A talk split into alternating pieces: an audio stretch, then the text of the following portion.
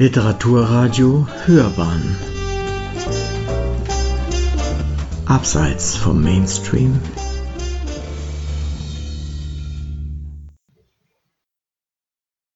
Ein Schauermärchen. Ein erster Gedanke, ein Denkmal für eine eiserne Jungfrau. Die Fantasie überschlägt sich, sollte eine bestimmte Jungfrau der Grusel überwiegt, würde die eiserne Jungfrau ein Folterinstrument in tausend Seiten Folterprotokollen vergeblich nach ihr gesucht. Was hätte eine Folter den Folterern genutzt, ohne das gewünschte Geständnis? Der Tod wäre viel zu schnell eingetreten wegen des Gruseleffekts nachträglich mit eisernen Spitzen bestückt, rot angemalt und halboffen ausgestellt. In Museen. Für zahlende Besucher. Ein Schauermärchen, also doch nur ein Schandmantel als Strafe für Arme am Marktplatz zur Schau gestellt und nicht wie vermutet, ein Denkmal für eine bestimmte Jungfrau?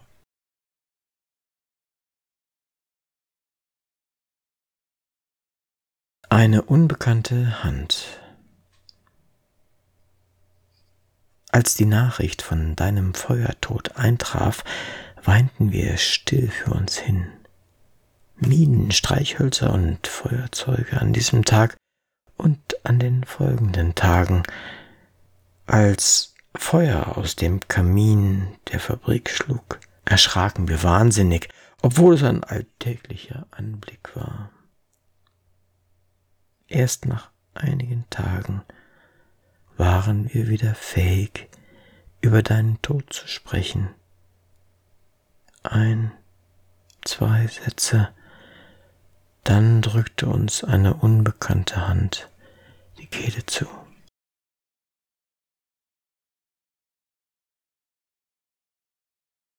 Erschreckendes. Eine repräsentative Umfrage unter Studenten nach ihren Vorbildern ergab für mich zumindest Erschreckendes. Nach Mama und Papa wählen sie als weiteres Vorbild die Bundeskanzlerin. Am Frühstückstisch in der FAZ gelesen. Vielleicht aber nur, weil sie beeindruckt von Wagnislosigkeit, Risikolosigkeit und ihrem Aussitzen wie in den Medien verbreitet. Entsetzt verlasse ich das Haus und die Oma aus der Nachbarschaft ruft mir über die Straße zu. Ist doch schön, nicht wahr? Ist doch schön. Wobei mir in diesem Moment die FAZ-Meldung im Kopf nicht klar ist, was hier schön sein soll.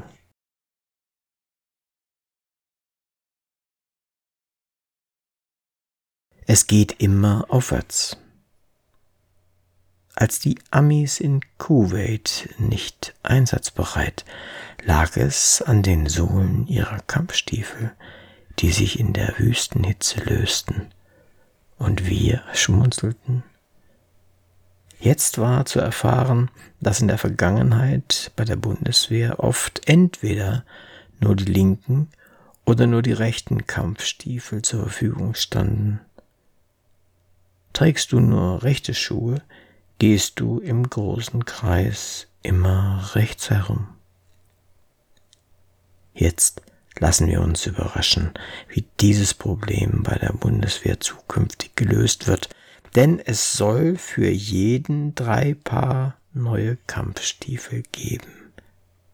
Ein Vorschlag wäre, nur Kampfstiefel mit Absätzen vorne an den Schuhen zu beschaffen.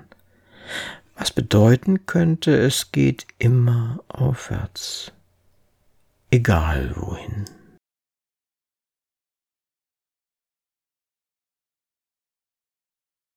Flügellos könntest du. Deine Flügel, die Leichtigkeit, Federleichtigkeit signalisieren und Keiner bemerkt ihre bleierne Schwere, die dich zu Boden zieht, dich an den Boden fesselt.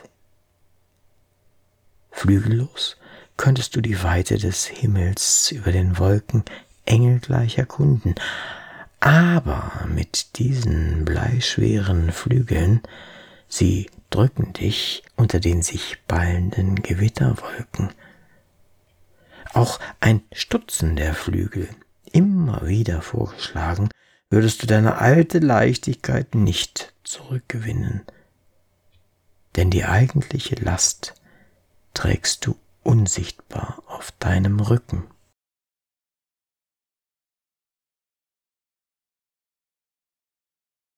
Friedensbereitschaft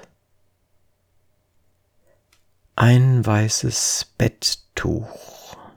Seit Jahren aus dem Fenster, Freunde drängen mich, es hereinzuholen, behaupten, der Krieg sei vorbei. Von wegen. Im Fernsehen, wenige Meter vom Sessel entfernt, stapeln sie beim Abendessen Leichen bis zum Horizont. Zeige jedem meine Zunge zum Ablesen meiner Friedensbereitschaft, was bisher immer falsch verstanden wurde. Deshalb bleibt für mich als einzige Möglichkeit mein weißes Betttuch.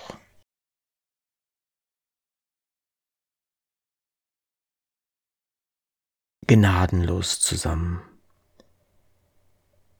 Sie haben sich in Schulden gestürzt, die zurückbleibende Familie abwartend, Papierschiffchen gefaltet in den wachen Stunden.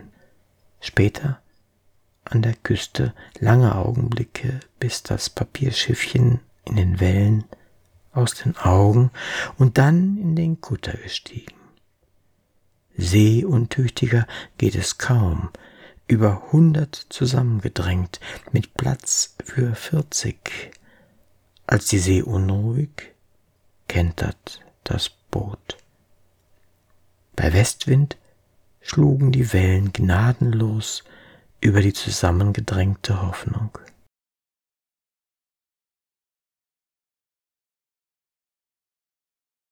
Hungerengel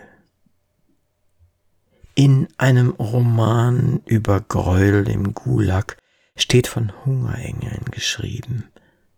Sozusagen Engelsbeigaben als Second-Hand-Gesänge soll man sich vorstellen. Sie tauchen überall dort auf, verpassen keins Zeichen, bevor der Gefangene verhungert. Oder wird der gerettet, über den sie ihre Schattenflügel schützend ausbreiten? Kaum vorstellbar, so ein verkitschtes Bild aus dem lyrischen Vokabular des 19. Jahrhunderts im Grauen russischer Gulags.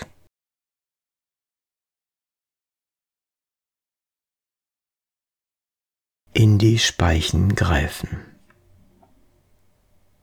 Du kannst nicht abseits stehen, musst in die Speichen des Rades blindlings greifen, kennst die Konsequenzen, kannst dich nicht heraushalten, zögerst keinen Augenblick. Wie wolltest du es erklären? Mit Angst? Alle haben diese Angst, die den kalten Schweiß auf der Stirne bildet, Finger gefühllos werden lässt. Deshalb Zögere keinen Augenblick. Sobald es nur geht, greife blindlings mit den Fingern in die Speichen des Rades.